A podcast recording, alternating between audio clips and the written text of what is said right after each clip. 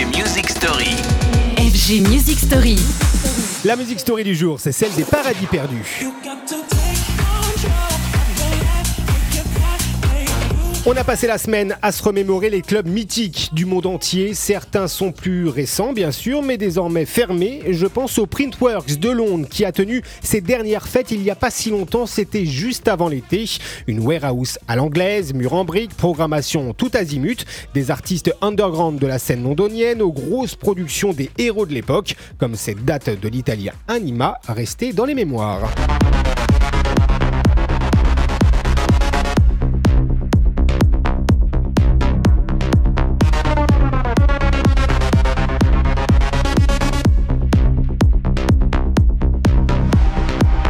Printworks avait tout pour plaire, un lieu industriel gigantesque, des shows uniques et un éclectisme revendiqué à la londonienne, quoi. Eh bien, des milliers de fêtards se sont frottés aux meilleurs DJ house et techno dans ce que le club offre de plus exaltant, c'est-à-dire une envie de communier, de partager la musique avec un artiste. Ça a l'air tout bête, bah ça existe, et ils sont nombreux à avoir secoué les murs de Printworks. L'icône new-yorkaise Oné Dijon, par exemple, Pedro Winter et le crew français Headbanger, ou encore les soirées Glitterbox et le duo Hardbat.